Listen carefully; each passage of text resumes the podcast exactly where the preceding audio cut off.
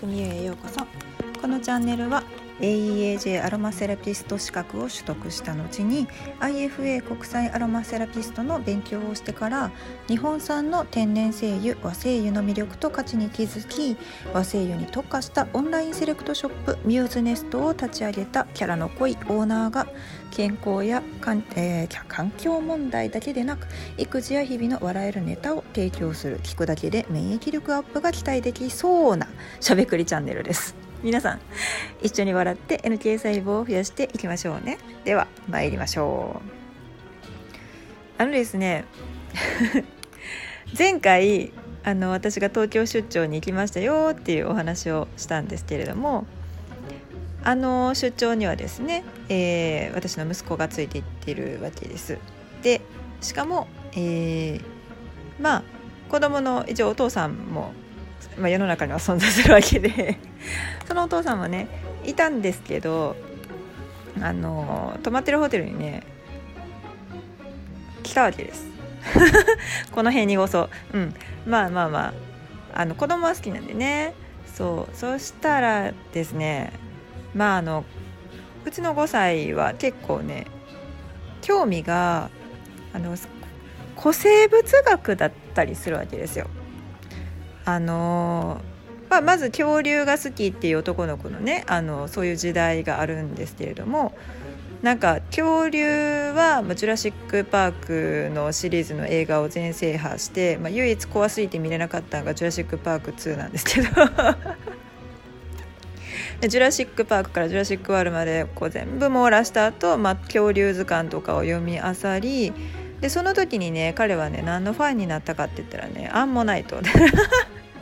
なんでやねん。うん。そうでもアンモナイトのファンになってから、まあ、アンモナイトがいた時代っていうのをだんだん見るようになってでそしたらあのー、よくねアマゾンプライムで BBC の教育チャンネルが結構タダで見れたりするんですよね。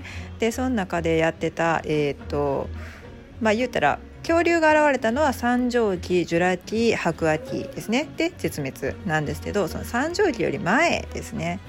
古生物体。こううん。もうね母親の方がね頭追いつかないんですよ。大変なんですよ覚えるのが。デボン紀シルル紀カンブリア紀ですかね。うん。でこの大昔の時代の生き物たちに彼はあの夢中になってるわけです。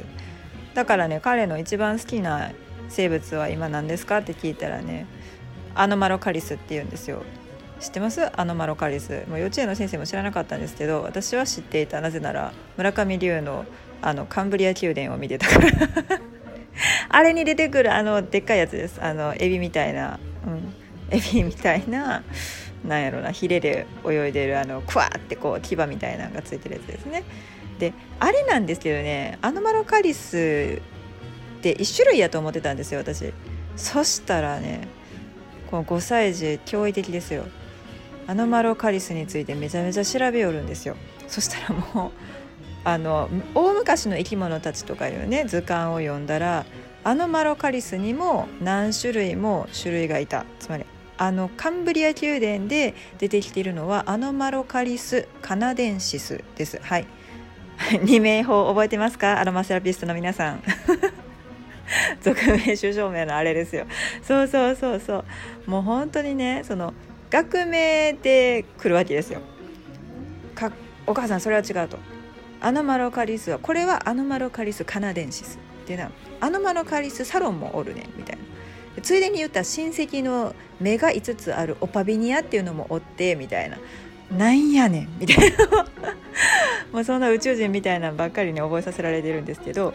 で彼はね東京に行った時に私はまあ私が東京ビッグサイトを見てる間って子連れ狼実はできなかったんでまあまあ仕方なしに仕方なしにという仕方なしにまあお父さんの方にやってたわけです。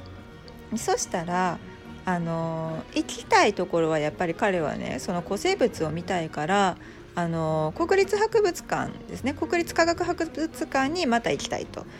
で前回東京に行った時に彼はデイノケイルスっていうねあの恐竜の骨格標本を見に東京の国立科学博物館に行ったんですけどまあ再度行ってみて今度はあの視点を古生物の方に移していろいろ見てきたらどうやっていう話をしてたんですね。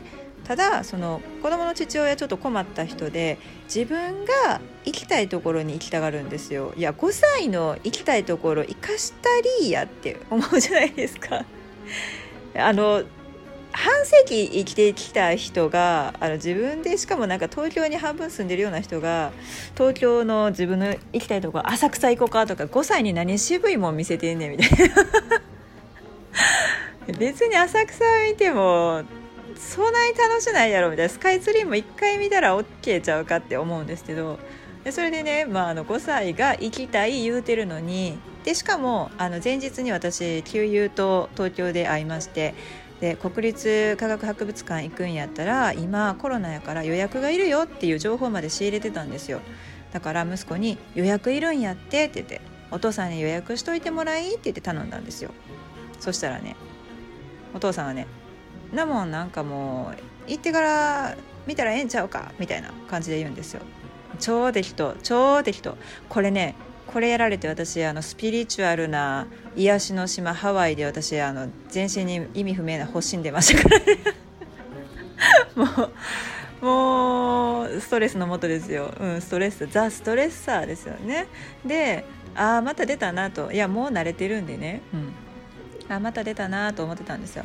であのー、そしたら見かねた5歳児が何をしたかというとあのまあまあまああの GoTo キャンペーンであのいいホテルに安く泊まれてたんですけどホテルの部屋の電話をおもむろに取って「あもしもし」って「はい何々の息子です」あの国立自然あ国立科学博物館に行きたいんですけどって言ったんですよ。ん？ってってなんかこうフロントの人に電話かけてるごっこなんかなって思ったらその後ほんまにフロントから折り返し電話かかってきて あのご自身であのウェブサイトの方からあの予約していただかないとダメなのでちょっとこちらの方ではできませんっていうね電話がかかってきたんですよ。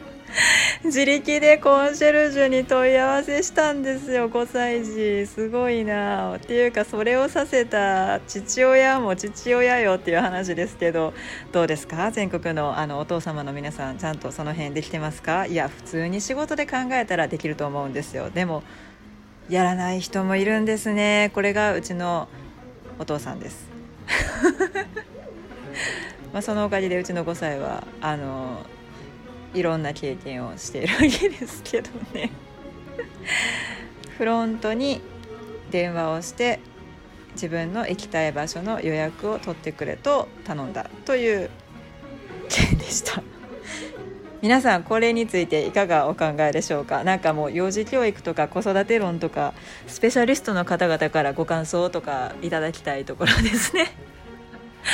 はい。私は慣れてるけど今回それでかなりあの彼の息子の成長を感じました。もうどないかならん頼りにならん父親はもうほっといて自分の力でどうにかしようと思ったわけですね。はい。頼もしいです。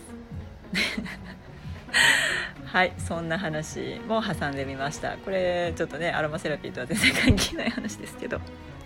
はいではでは今日も嫌なことがあったらもうこれにネタになるやん美味しいやんって言ってポジティブ変換していきましょう。もうこれもうまさにそれですよ。ネタですよもうほんま。ね。で感想はコメントで質問はレターで送ってくださったらめっちゃ嬉しいです。ではまたお会いしましょう。和製油専門店ミューズネストのオーナーみゆママでした。